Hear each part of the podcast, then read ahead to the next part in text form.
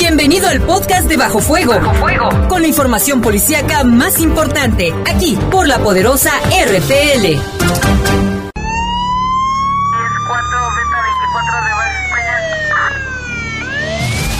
Los servicios informativos de la poderosa RPL presentan el noticiario policiaco de mayor audiencia en la región. Bajo fuego. Notas, comentarios y más. Jaime Ramírez, Lupita Tilano, Iván Rivera y Lalo Tapia. Trabajamos en conjunto para mantenerte informado de los sucesos más importantes ocurridos al momento. Ocurridos al momento. En Bajo Fuego, tu opinión es importante. Comunícate al 477-718-7995 y 96. WhatsApp 477-147-1100. En Bajo Fuego, esta es la información. ¿Qué tal? Son las 7 de la tarde en punto. Muchas gracias por estar con nosotros aquí en este espacio informativo de Bajo Fuego. Les saludamos. En los controles está Jorge Rodríguez Sabanero, en control de cabina está Brian Martínez y en los micrófonos. Guadalupe Atilano, buena tarde Jaime. Eh, ¿Qué tal Lupita? Buenas tardes, yo soy Jaime Ramírez. Vamos a presentarle un avance. Adelante Lupita, perdón. Así te decía que estabas comentando que estás fuera del aire, que hacía muchísimo calor, que crees que estamos a 28 grados centígrados. La máxima para hoy fue de 30, la mínima de 14, Jaime, pero ya se presentaron algunas lluvias muy leves. Cabe mencionar que Protección Civil del municipio de León prevé que para el día de hoy haya probabilidades de lluvia de acuerdo al, al Sistema Meteorológico Nacional. Señala que la lluvia se mantiene, se prevé un fin de semana lluvioso y de cambios de temperatura radicales para que usted tome precauciones. Así es, muchas gracias. Creo que esta lluvia nada más alborotó más el calor, como dicen. En fin, vamos a esperar. Se prevé que para este fin de semana haya lluvias en diferentes estados de la República. Ojalá que nos toque algo de eso. Vámonos con un avance de la información. Lo que faltaba, se enfrentan policías estatales y ministeriales en Celaya. Se desconoce si hay heridos. Fue por una confusión, imagínense. Mientras tanto, se registran nueve muertes en diferentes hechos allá en Celaya, entre estos dos niños continuará cerrado el acceso al público en los panteones municipales de León durante el Día del Padre y todavía hasta nuevo aviso. Detienen a tres sujetos que asaltaron a un cuentaviente en el municipio de León. Y también esta tarde fue encontrado el cadáver de una mujer allá por la zona de las joyas. A un lado del cuerpo se encontró un casquillo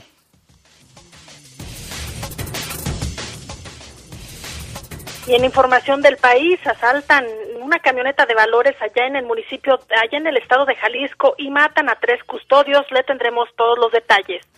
Y también cabe mencionar que esta mañana murió víctima de un infarto el médico leonés Sergio Osvaldo López Padilla, en paz descanse, un médico muy conocido aquí en la ciudad hijo de, del doctor López Sanabria, imagínese nada más, él, le tendremos los detalles, en paz descanse Sergio López Padilla.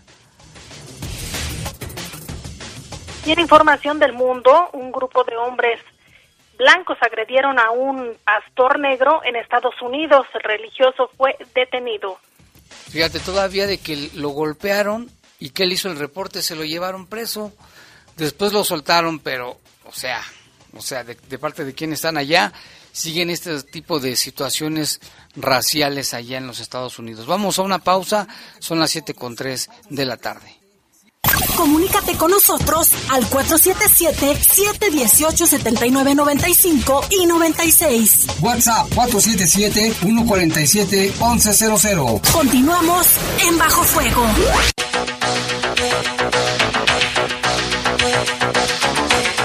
5 de la tarde vámonos con información del país porque una camioneta de valores fue asaltada este viernes sobre la carretera Guadalajara-Tala. Se tiene conocimiento de la muerte de tres guardias, mientras que uno más se encuentra herido de gravedad. Personal de la Guardia Nacional se desplegó de inmediato en la zona y en coordinación con autoridades locales iniciaron la búsqueda de los presuntos responsables. Las primeras versiones señalan que un grupo de delincuentes atacó la camioneta blindada para posteriormente se, produjera un enfrentamiento. De acuerdo con testigos, eran seis sujetos a bordo de un tráiler modificado con una caja de contrapeso provisto de costales de arena. Este vehículo golpeó al blindado, a la camioneta blindada, y lo orilló en la carretera. Luego los delincuentes se bajaron y dispararon en repetidas ocasiones en contra de la unidad. Los ladrones abrieron la escotilla trasera donde se almacena el dinero, se lo llevaron para posteriormente escapar a bordo de un automóvil de color gris. En el lugar más de un centenar de cascajos de diferentes calibres de casquillos, perdón, de diferentes calibres quedaron como testigos de los hechos de esta agresión. El custodio herido fue trasladado vía aérea al Centro Médico de Occidente en Guadalajara por personal del Servicio Médico de Urgencias, el cual hasta el momento se reportaba que se debatía entre la vida y la muerte. Hasta el momento, hasta esta tarde, no habían dado a conocer el monto del atraco que robaron los presuntos responsables, pero se supone que es una muy buena cantidad de dinero y a costa de tres muertos y un herido. Por otra parte, el jueves, el día de ayer, fue encontrado en Huitzilac, estado de Morelos, el cadáver de María Elizabeth Montaño, la primer médico trans de México, que estaba desaparecida desde el pasado 8 de junio, por lo que las autoridades emprendieron la búsqueda que dio como resultado el hallazgo del cuerpo sin vida. La víctima trabajaba en el Centro Médico Nacional Siglo XXI del IMSS. Fue vista por última vez en la colonia Doctores de la Ciudad de México. El cuerpo de la médico de 47 años fue encontrado con un pantalón de mezclilla y una sudadera color morado, además de zapatos blancos. A un costado del cuerpo se localizó una mochila color vino y dos botellas de agua. Entre sus pertenencias se encontraban una identificación que la, acreditaba como jefa de área de calidad educativa, de acuerdo con las primeras inspecciones de, los peritos del estado de Morelos, no se aprecian signos de violencia a simple vista. Y ya el, el director del Seguro Social, Sue Robledo, condenó este, este asesinato, esta muerte, y pide que se esclarezca y si hay responsables, pues que sean detenidos. Aquí lo raro es que, bueno, estaba desaparecida, pero no tenía huellas de violencia aparentemente. Habrá que esperar los resultados de la necropsia y lo que digan las autoridades eh, ministeriales.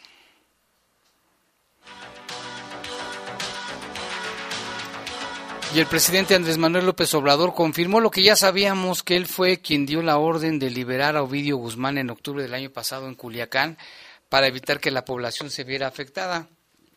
Dijo textualmente, se decidió para no poner en riesgo a la población, para que no se afectara a civiles porque iban a perder la vida, si no suspendíamos el operativo, dijo más de 200 personas inocentes en Culiacán, Sinaloa, y se tomó la decisión. Esto lo dijo durante la rueda de prensa mañanera que se realizó en el estado de Morelos. Dijo, yo ordené que se detuviera ese operativo y que se dejara en libertad a este presunto delincuente. Habló al día siguiente o los dos días el presidente Trump para ofrecer apoyo. Asimismo, López Obrador mencionó que se ha defendido el derecho soberano del país a decidir sobre la política de seguridad que se aplica, lo que no sucedía anteriormente, pues había mucha injerencia de elementos y de agencias de extranjeros en los asuntos internos. Eso ya no. Hay relaciones de cooperación, pero al mismo tiempo de respeto y el ejemplo lo da, aunque parezca increíble. El presidente Donald Trump, en dos o tres asuntos en que hemos hablado por temas delicados, el jefe del Ejecutivo destacó que ningún gobierno extranjero se inmiscuye en asuntos que solo corresponden a las autoridades mexicanas. Eso es el respetar, hacer valer la soberanía, no acuerdos como rápido y furioso en privado, de espaldas al pueblo, sin informar y afectando en vez de ayudar a la gente. Por eso es distinto lo que ahora se lleva a cabo. Esto no significa que no haya cooperación, existe cooperación, pero dice, decidimos si esta cooperación puede ayudar siempre y cuando se respete la soberanía, dijo Andrés Manuel López Obrador. Y en Monterrey, el conocido como avispón asesino ya habría llegado allá a Monterrey. Esto lo demuestra un video que un ciudadano compartió a través de las redes sociales. Un vecino de la zona sur de la metrópoli capturó un video al que se le, presume es un insecto proveniente de Asia, el que ya le habíamos dado cuenta aquí en este espacio informativo, y que es temido por los apicultores debido a, a su naturaleza agresiva hacia las abejas comunes de la región. Así se ve como el hombre apresa al abejorro con unas pinzas y comienza a describirlo. Así dice, no hay hora que no se llegue ni plazo que no se cumpla. Al parecer tenemos ya al avispón japonés. Vea el tamaño, es increíble. Jamás me imaginé ver que llegara tan rápido este animal, es lo que señala a través del video que se publicó a través de las redes sociales. Este sería el primer avistamiento de los insectos que si bien expertos han dicho que no llegaría a México, en Nuevo León ya se le habría visto por primera vez. La especie es sumamente agresiva y a diferencia de los abejorros típicos de la región, no tolera la cautividad, además dispone de unas mandíbulas potentes armaduras protectoras y uñas eh, unas uñas que pues parecen sujetar a su víctima con gran fuerza. El avispón asiático grande tiene una longitud aproximadamente de 5 centímetros y una envergadura alar de 7,5 centímetros. Es muy corpulento y posee un potente veneno capaz de disolver los tejidos es de color naranja y bastante grande, es similar en apariencia a una avispa europea. Pues qué tal, ¿te acuerdas que decían que nada más iba a llegar a Estados Unidos? Pues de ser cierto esto ya está en Nuevo León. Y otra información, mire, polvo del desierto del Sahara o arena del desierto llegaría a México por la península de Yucatán la próxima semana. Este sirve para el desarrollo de la flora y evita catástrofes naturales severas. Sin embargo, también podría causar problemas de alergias y respiratorios ante los efectos que causa en el ambiente. Fíjese nada más, para acabarla de amolar, el polvo del Sahara es un fenómeno natural que se origina en el norte de África precisamente en el conocido desierto, el cual en esta época del año y mediante diversas tormentas se propaga por el Océano Atlántico, el Mar Caribe hacia el sureste de Estados Unidos y en la península de Yucatán en México y también algunas regiones de Centroamérica. Cada año se estima que alrededor de 90 millones de toneladas de polvo proveniente del desierto del Sahara o Sahara, como dicen algunos, llegan a América con el fin de generar cambios de aire y con ello propiciar los ciclones, las tormentas que necesita el océano para liberar energía de forma dosificada y no causar desastres naturales severos. Las toneladas de polvo de Sahara por lo regular llegan cada año a la región del Caribe y la península de Yucatán durante la primavera y el verano. Está cargado por elementos como hierro, calcio, fósforo, silicio y mercurio que hacen reacciones químicas con las propiedades del agua del mar y evitan tsunamis a gran escala o tornados acuáticos severos. Además, propicia la evolución de la flora endémica en ciertas zonas, pues sirve como fertilizante natural o abono para las plantas de la región. Ah, bueno, entonces sí que llegue. Sí, para bien, adelante. Y por otro lado, en información del mundo, el pastor afroamericano de 65 años, McRae, fue agredido por un grupo de personas blancas en Virginia, por lo que el religioso llamó al 911, pero los oficiales arrestaron precisamente a McRae. Eh, según el pastor, una pareja arrastraba un refrigerador viejo eh, a un contenedor de basura de la casa de él y les pidió que se retiraran. Pero los sujetos lo amenazaron y regresaron con otras tres personas donde lo atacaron y expresaron que no les importaba su vida negra. Ante esta situación, el pastor sacó una pistola y llamó al 911, pero los policías se lo llevaron preso por haber eh, eh, sacado este arma. Qué complicada situación, ¿verdad? Poco después eh, fue puesto en libertad. Tras estudiar el caso, los cinco atacantes fueron detenidos y se presentó cargos de asalto en su contra. Fíjate, nada más, él pues sacó el arma para defenderse, pues, tan solo mostrarla y se lo llevaron preso después de que estos sujetos lo agredieron, porque estaban tirando la basura pues en su lugar de él y no les gustó a, estos, a estas personas y por eso le dijeron lo que le ofendieron y él pues nos llamó a la policía y se lo llevaron. Y en otra información también el alcalde de Louisville, centro de Estados Unidos, anunció el despido de un policía implicado en, en el asesinato de Brenna, de Brenna Taylor, una mujer afroamericana muerta por la policía en su apartamento en el mes de marzo lamentablemente en razón de una disposición legal que dice que fuera cambiada el jefe de policía no tenemos derecho a divulgar lo que lo que se nos llevó a disponer el inicio del proceso en el despido dijo el alcalde en un comunicado. Se trata de la primera sanción desde la muerte de Taylor mencionada en las, las manifestaciones que reclaman en, todos, en todo Estados Unidos el fin de la violencia policial contra los afroamericanos en un comienzo, pero es suficiente, podemos pasar mientras los agentes implicados no sean inculpados. Esta mujer, Taylor, una enfermera de 26 años, se encontraba junto a su pareja cuando tres policías llegaron a su departamento tras romper la puerta. Los agentes disponían de una orden de allanamiento y actuaban en el marco de un pedido de captura erróneo referido a un sospechoso que ya no vivía en el edificio y que estaba detenido. La mujer fue alcanzada por lo menos ocho balazos. Mientras tanto, la pandemia por el nuevo coronavirus que genera el COVID-19 está entrando en una nueva y peligrosa fase, advirtió este viernes el director general de la Organización Mundial de la Salud, Tedros Adhanom. El director de la Organización Mundial de la Salud precisó que en esta última jornada se registraron más de 150 mil infecciones diarias en todo el mundo.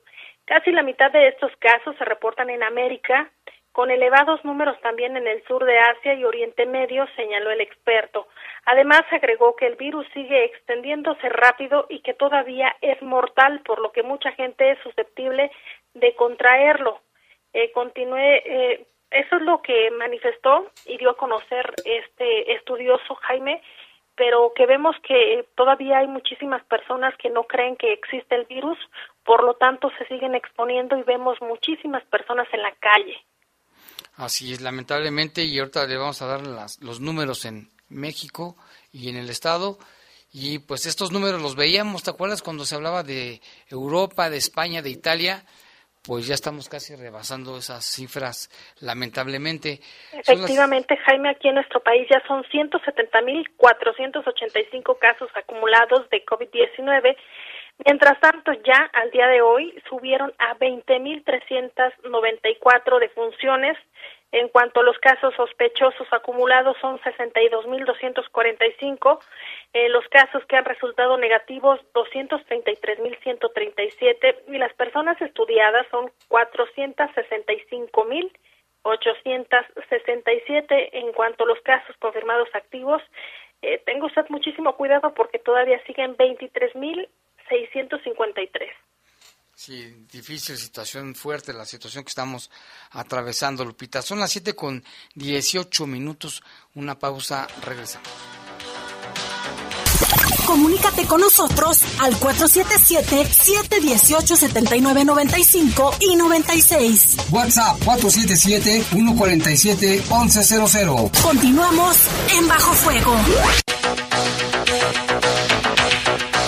Con 21 ya y bueno, fíjese que esta tarde, esta tarde se reportó eh, el fallecimiento de una mujer de aproximadamente 25 o 30 años con un impacto de bala en la cabeza. Esto fue en el Boulevard Las Joyas, en la colonia Colinas de León. Esta información nos la presenta Lalo Tapia. Hola, ¿qué tal? Muy buenas noches a todo el auditorio. Pues sí, el día de hoy, esta tarde se reportó la localización del cuerpo de una mujer Supuestamente los primeros reportes fueron desde la mañana. Fue en un, pues prácticamente en un camino o en un terreno eh, en pleno cerro, ahí a un costado del Boulevard Las Joyas, poco antes de un fraccionamiento residencial que se llama Candora y antes también del parque industrial. Esta mujer eh, no ha sido identificada todavía, aparenta tener unos 30-35 años de edad y de manera inicial se confirmó que presentaba eh, disparos de arma de fuego en la cabeza.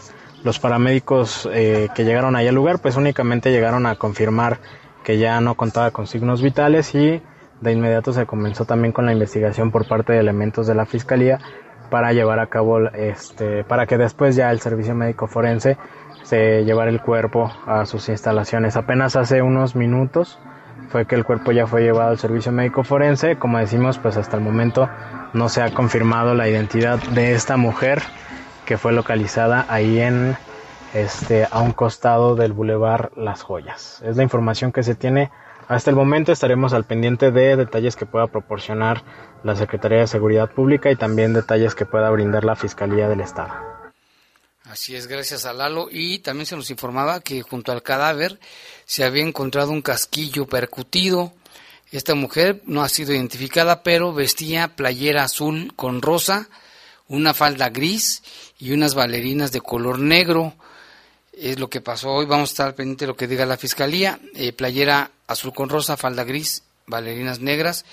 Y le mandamos también un saludo a Pepón, que también nos hizo el reporte de este suceso. Ahí le mandamos el reporte, el saludo al Pepón. De igual forma, Jaime, se localizó el cuerpo sin vida también de otra persona. Lalo Tapia tiene los detalles.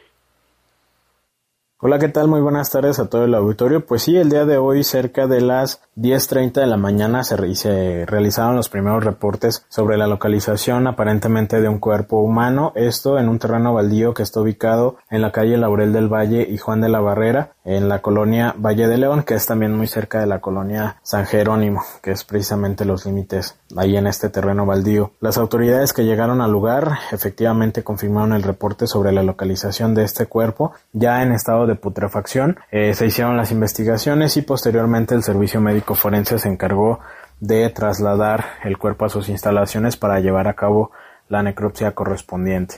Hasta el momento no tenemos información si es que la persona fallecida tiene algún tipo de lesiones y alguna característica que pudiera ayudar a su identificación o por lo menos las vestimentas que, que portaba.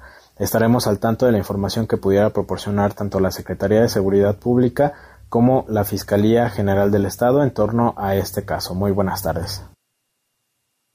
Este caso también no se sabe todavía si fue muerte natural o lo mataron. Ya estaban muy avanzados estado de descomposición. La Fiscalía, los peritos del Servicio Médico Forense determinarán al respecto. Y también, lamentablemente, en Celaya, Lupita, la situación está que arde. Hoy, esta tarde, por una confusión, hubo un intercambio de disparos entre elementos estatales y ministeriales allá en Celaya. No sé, claro que las autoridades no han dicho nada al respecto, pero de esto nos informa nuestro compañero Francisco Hernández de Tabloide News allá desde la ciudad de Celaya. Hola, ¿qué tal Jaime? ¿Cómo estás? Muy buenas tardes, al igual que al auditorio de Bajo Fuego en León, Guanajuato, pues para comentarte algunos de los acontecimientos que se han presentado en las últimas horas aquí en Celaya. Y es que este viernes, aproximadamente a las tres y media de la tarde, en un lugar bastante conocido aquí en el municipio, como lo es el Camino a Jofre, una comunidad de Celaya, en este lugar, pues al parecer, y producto de una confusión, elementos de las fuerzas de seguridad pública del Estado, y ministeriales se intercambiaron disparos durante un breve lapso de tiempo. Según platicamos con algunos vecinos de esta zona, los hechos ocurrieron de la siguiente manera. Al parecer, los elementos de las Fuerzas de Seguridad Pública del Estado vislumbraron a una camioneta con hombres armados a bordo, les marcaron el alto, no hicieron caso y realizaron tres disparos al aire. Sin embargo, la camioneta no se detuvo y entonces realizaron ya disparos hacia el vehículo y por lo cual entonces la camioneta ahí sí ya hizo alto total. Después, cuando los elementos de las FESPE se percataron que eran elementos ministeriales a quienes habían marcado el alto y a quienes les habían disparado, pues al parecer, eh, según versiones de algunos testigos del lugar, las camionetas de las Fuerzas de Seguridad Pública del Estado se retiraron hacia el eje Juan Pablo II y de ahí, bueno, pues se fueron hacia otro lado. Se quedaron los elementos de la Fiscalía General del Estado o ministeriales que habían sido agredidos y después llegaron elementos de Seguridad Pública Municipal en apoyo al reporte que se había recibido al 911 de disparos en esa zona. Fueron momentos un poco de tensión, pero que se derivó de esta confusión, según platicábamos, como reitero, con algunos vecinos de la zona, pero serán las autoridades tanto de la Secretaría de Seguridad Pública del Estado como de la Fiscalía General del Estado quienes podrían dar mayor información al respecto en el transcurso de las próximas horas. En la información de lo que pasó acá en Celaya, Jaime, ah, por cierto, en este sentido, no hubo o no se reportan ni personas lesionadas, ni mucho menos eh, bajas que lamentar en esta confusión, sino simplemente el aparatoso movimiento que hubo de patrullas durante varios minutos en esta parte de la ciudad. Ahora sí, es todo por el momento, Jaime. Un abrazo a todo el, auditorio de Bajo Fuego en León y seguimos al pendiente. Gracias, Paco. Vaya caso, ¿no, Lupita? De que por una confusión, pues se hubieran detenido los de la camioneta, ¿saben qué? Somos ministeriales, en fin. Afortunadamente no pasó a mayores, pero sí hubo ahí un intercambio de disparos.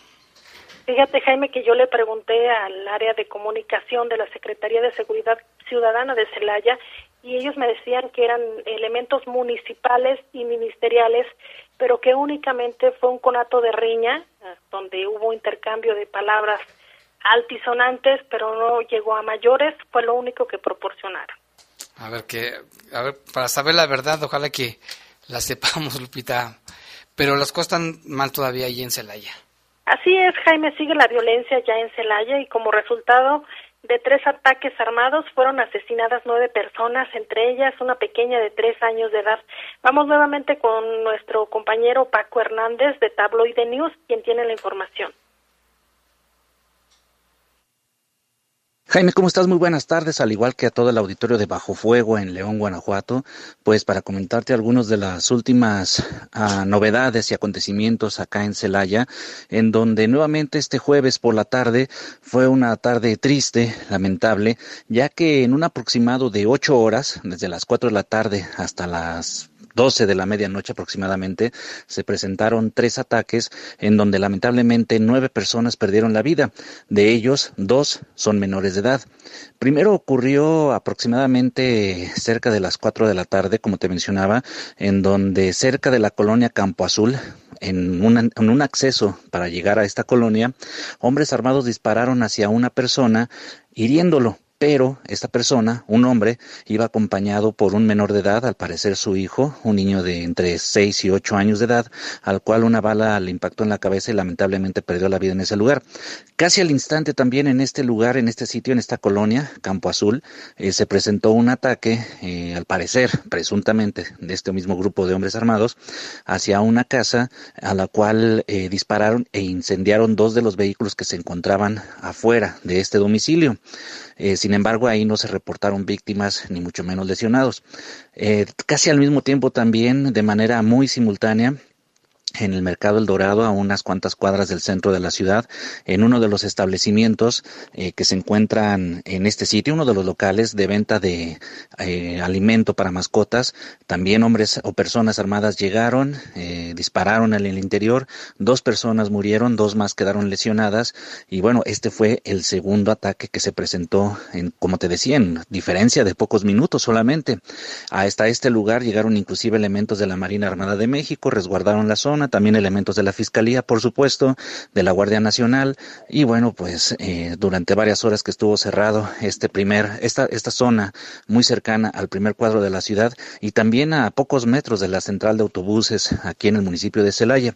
Y ya por la noche, antes de cerrar el día, eh, prácticamente ya en los primeros, en los últimos minutos, perdón, del jueves, casi para llegar al viernes, nuevamente otro ataque en la colonia Campo Azul, pero ahora en una vivienda eh, muy cerca de donde se llevó a cabo el primer ataque, a seis cuadras prácticamente, y en donde también hombres armados llegaron, entraron por la fuerza, eh, dispararon al interior de las personas que se encontraban en este lugar, y en donde, según el reporte que nos proporcionaba la policía, bueno, la Secretaría de Seguridad Ciudadana aquí de Celaya, hoy por la mañana, seis, seis personas perdieron la vida en este ataque, de las cuales había una niña de al parecer tres años de edad.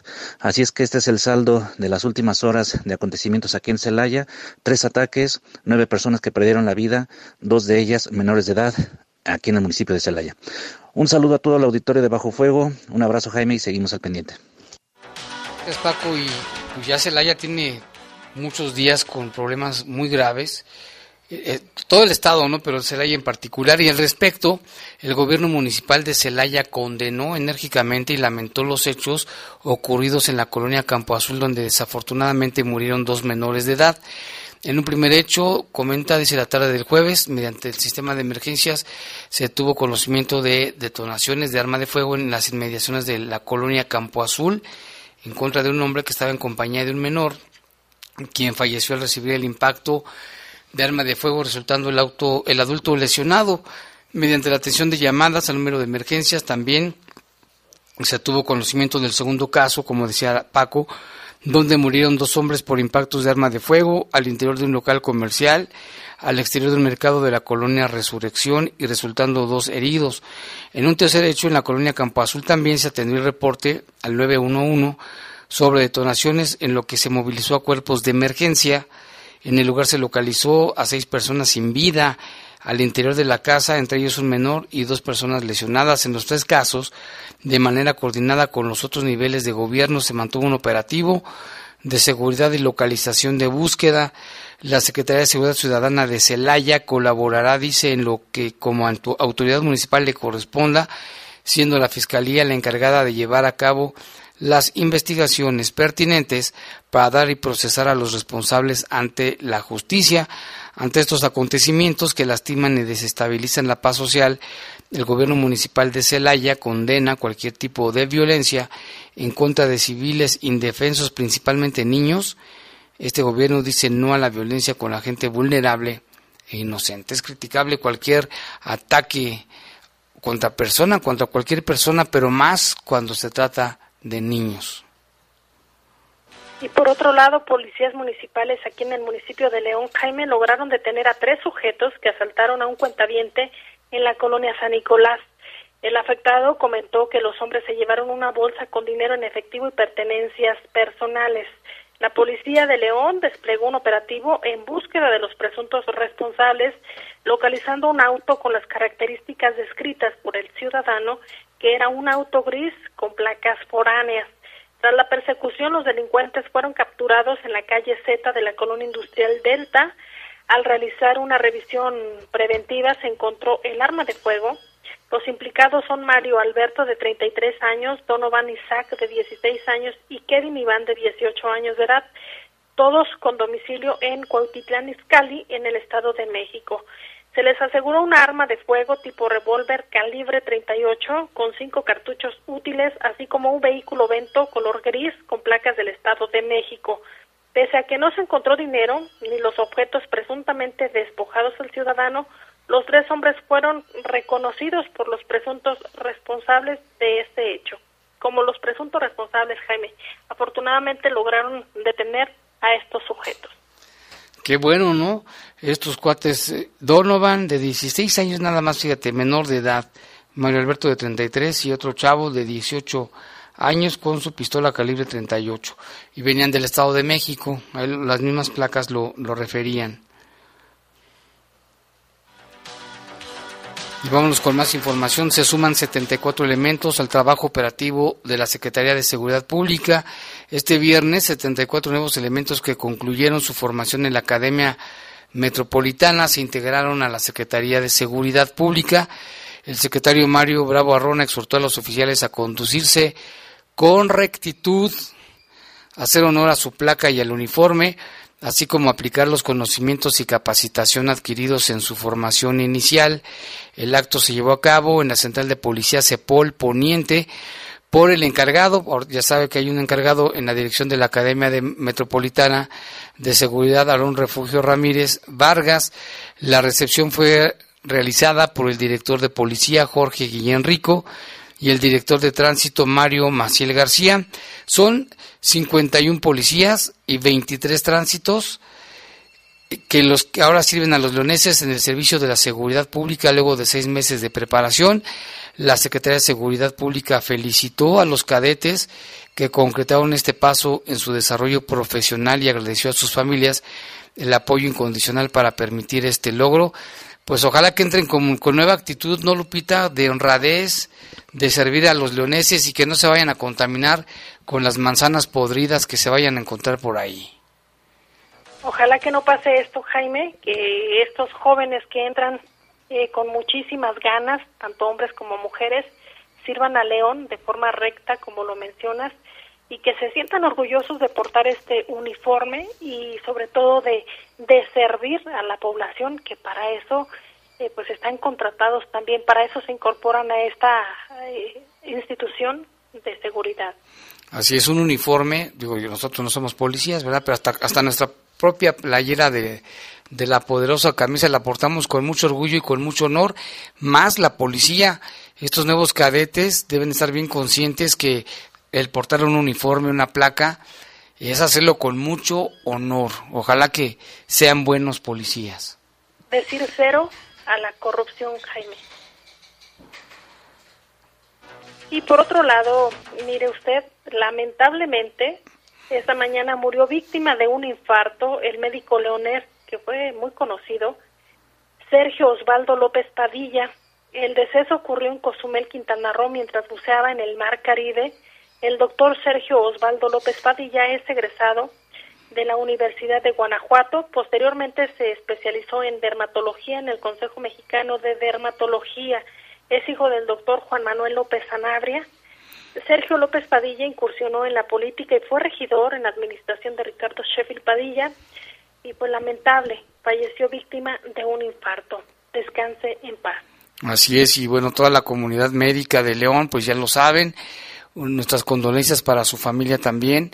Ya sus hijos fueron allá a Cozumel para determinar si lo traen acá o, lo creman allá, porque tengo entendido que era su voluntad que sus cenizas fueran eh, esparcidas en el mar, así es que vamos a esperar.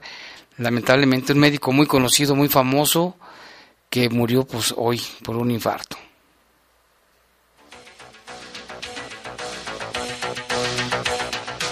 Y vamos con más información. La Dirección General de Salud informa que el acceso al público en los panteones municipales de León continuará cerrado todavía hasta nuevo aviso. Esto en apego a las indicaciones que marca el semáforo estatal de reactivación en Guanajuato y en León, que aún se encuentra en color rojo. Se hace del conocimiento de la población en general que con el fin de evitar que estos lugares se conviertan en puntos de aglomeración y en consecuencia de propagación posible de contagios de coronavirus, que hasta el momento ha cobrado ya la vida de 127 leoneses a 96 días de vivir en la pandemia. Para las personas que en años pasados acostumbraban visitar los panteones, mucha gente lo hacía en estas fechas, sobre todo de cara a la celebración del, fin de semana con motivo del Día del Padre, se pide su comprensión por el cierre extendido de los camposantos luego del aumento en el número de casos de contagios por COVID-19. Cabe recordar que desde el pasado 30 de abril, los ocho panteones públicos del municipio de León, dos en zona urbana y seis en la zona rural, así como los cuatro panteones particulares se han mantenido cerrados, en suma el esfuerzo que realiza la actual administración para frenar los casos de, de esta enfermedad. Se informa también que a pesar de que el acceso al público se mantendrá cerrado, bueno, pues los panteones municipales seguirán con el servicio de inhumación y exhumación con las medidas sanitarias pertinentes. En el caso de servicio de inhumación solamente podrán ingresar al panteón hasta 20 personas del cortejo fúnebre que los familiares deudo designen. Es obligatorio el uso de cubrebocas, aplicación de gel, acompañamiento con sana distancia, con el llamado a no acudir con personas mayores de 65 años de edad, niños o personas con enfermedades crónico-degenerativas que son el grupo más vulnerable. En el caso del servicio de exhumación únicamente podrá ingresar dos personas bajo las mismas medidas mencionadas para trámites y consultas se recomienda que éstas sean realizadas vía telefónica y usted puede marcar el número 718-2223, que es el Panteón Municipal Norte, o al 712-2458, que es el Panteón de San Nicolás. Así es de que se hace la invitación a que no vayan, va a estar cerrado para evitar contagios. Comunícate con nosotros al 477-718-7995 y 96. WhatsApp 477-147-1100. Continuamos en Bajo Fuego.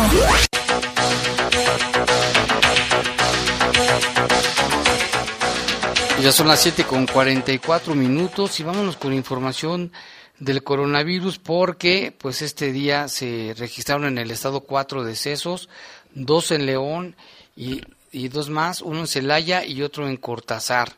Aquí en León, con estas personas que murieron, ya se suma una cifra de ciento, dos muertes más para COVID-19 en León, llega a 129.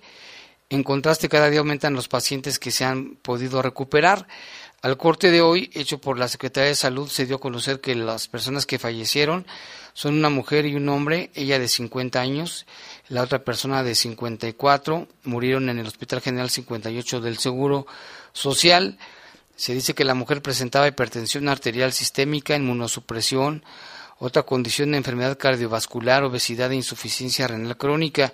El segundo paciente tenía obesidad y en relación para este día se tienen reportados 1.153 1153 casos Investigados se encuentran confirmados 2.252 y hay 535 pacientes que ya se encuentran a salvo del COVID, es decir, 63 más que en los últimos días. Sin embargo, los casos de transmisión comunitaria siguen a la alza. Este viernes se reportaron 117.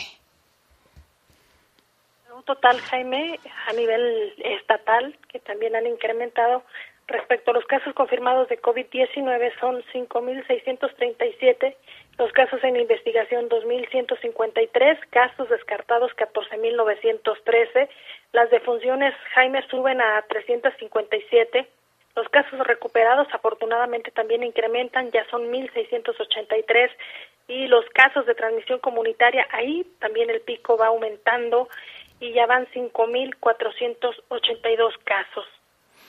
Así es, y fíjate que el director del Hospital de Especialidades del Bajío, Juan Luis Mosqueda, considera que el pico de contagios podría terminar hasta septiembre o podría llegar hasta septiembre. Nuestro compañero Juan Carlos Romero platicó con él en una entrevista y dio información muy interesante. Vamos a escuchar. El pico de mayor contagios por COVID-19 en Guanajuato terminará hasta el mes de septiembre. Así lo declara Juan Luis Mosqueda Gómez, especialista en infectología y director del Hospital Regional de Alta Especialidad del Bajío. Explica que la duración de la etapa más intensa y acelerada de contagios por este coronavirus ha sido de aproximadamente 12 semanas en otros países y Guanajuato apenas lleva dos o tres semanas así. En la entidad ya son más de 5.600 casos acumulados de COVID-19 confirmado por las autoridades sanitarias. Sin embargo, el número de contagios puede ser hasta de 8 o 10 veces más según el especialista, y esto no significa que las autoridades oculten cifras, sino que es sumamente difícil contar uno por uno los contagios, considerando el número acelerado de casos confirmados y de personas que necesitan hospitalización, Mosqueda Gómez señala que él sí cree que se pueden llenar los hospitales, saturar los servicios de atención y ver el sistema rebasado así como sucedió en países de primer mundo. Preguntarle, ¿Guanajuato está en el pico más alto de la epidemia de COVID-19 justo ahora? Eh, no, yo creo que no. Yo creo que seguimos en ascenso todavía y que todavía no llegamos al pico máximo. eh, con lo difícil que es cuando uno lo dice, pero yo he sido muy tajante que vamos a darnos cuenta de que alcanzamos el pico hasta que realmente vayamos de bajada mientras no podemos saber que ya alcanzamos el, el máximo en esto. Ya veo, doctor. ¿Cuántas semanas eh, nos esperan para quizá poder alcanzar el pico? Generalmente en, en los países que ya vieron un, un ascenso y un descenso, probablemente el primer ejemplo fue China, que, que todos vimos, el que tuvieron el ascenso importante a que ya vieron el descenso pasaron alrededor de 12 semanas. Y eso también eh, ocurrió en Italia y ocurrió en España. Entonces yo creo que eh, este ascenso y descenso nos va a llevar más o menos 12 semanas por lo menos. Y yo diría que en Guanajuato realmente llevamos en ascenso entre dos y tres semanas. Entonces como que todavía tenemos un buen rato por delante en esta, en esta primera oleada que nos está tocando. Entonces, ¿podríamos hablar de que la epidemia terminaría eh, al menos en su punto más alto hasta septiembre, doctor? Exactamente, yo creo que más o menos tenemos que irnos haciendo a la idea de que por ahí es que veríamos cerrar esta primera oleada. Y, y, vuelvo a decir primera porque ya cada vez estamos viendo más que después de la primera puede haber una segunda, una tercera, ya, insisto, eh, China ya está volviendo a ver oleadas, en Alemania está volviendo a ver oleadas, así que, pero hay que hacernos a la idea de la primera. Perfecto, primero lo primero, ¿no? Así es. Preguntarle, Doc, en el pico más alto, ¿cuántos pacientes se espera eh, puedan incluso de, tener la necesidad de hospitalizarse? Eh, fíjate que ahí han estado haciendo proyecciones en Secretaría de Salud del Estado en conjunto con CIMAT y en conjunto con el CONACYT. La verdad es que yo no tengo la cifra exacta, pero sí creo que más que el número de hospitalizados en un momento, lo que preocupa mucho es el número de hospitalizados que se van acumulando. Entonces, eh, a la velocidad que estamos aumentando casos, yo sí creo que se pueden llenar los hospitales, saturar el servicio de atención y que nos podamos ver rebasados. Por eso yo creo que conviene mucho seguir haciendo el mensaje a la población de actividades de prevención, porque si no, no hay sistema de salud que aguante. Ya lo vimos, los mejores sistemas de salud de los mejores países han colapsado, así que eh, el nuestro le puede pasar lo mismo. Sí, claro, Doc. Preguntarle, hoy en Guanajuato ya se confirman más de 5.600 casos, pero esto es de los que se sabe ya con prueba de PCR. Sin embargo, las autoridades han dicho que puede haber eh, muchos más que aún no se identifican. ¿Cuántos podría haber más, Doc? Eh, ha sido difícil de, de predecir como tanto a nivel nacional y ahora a nivel estatal pero definitivamente yo creo que debe haber por lo menos 8 o 10 veces más casos de los que estamos viendo reflejados en los números. eh, y creo que eso también vale la pena mencionarlo tal cual. O sea, hay más casos de los que se reflejan en las cifras oficiales eso no significa que las autoridades de salud oculten cifras, eso no significa que quieran decir mentiras, simple y sencillamente es complicado ir viendo uno por uno eh, y, contando uno por uno, pero sí, eh, debe haber más de los que estamos viendo y por eso nos tenemos que más que preocupar, ocupar en cuestiones de prevención. Claro, doctor, preguntarle también, ¿ha, ¿ha habido casos de niños que se han contagiado. Quería preguntarle justamente si los pequeños también forman parte de una población vulnerable o ellos cómo reaccionan ante este contagio. Fíjate que es una, eh, una pregunta muy importante porque eh, esto es una cuestión de riesgos.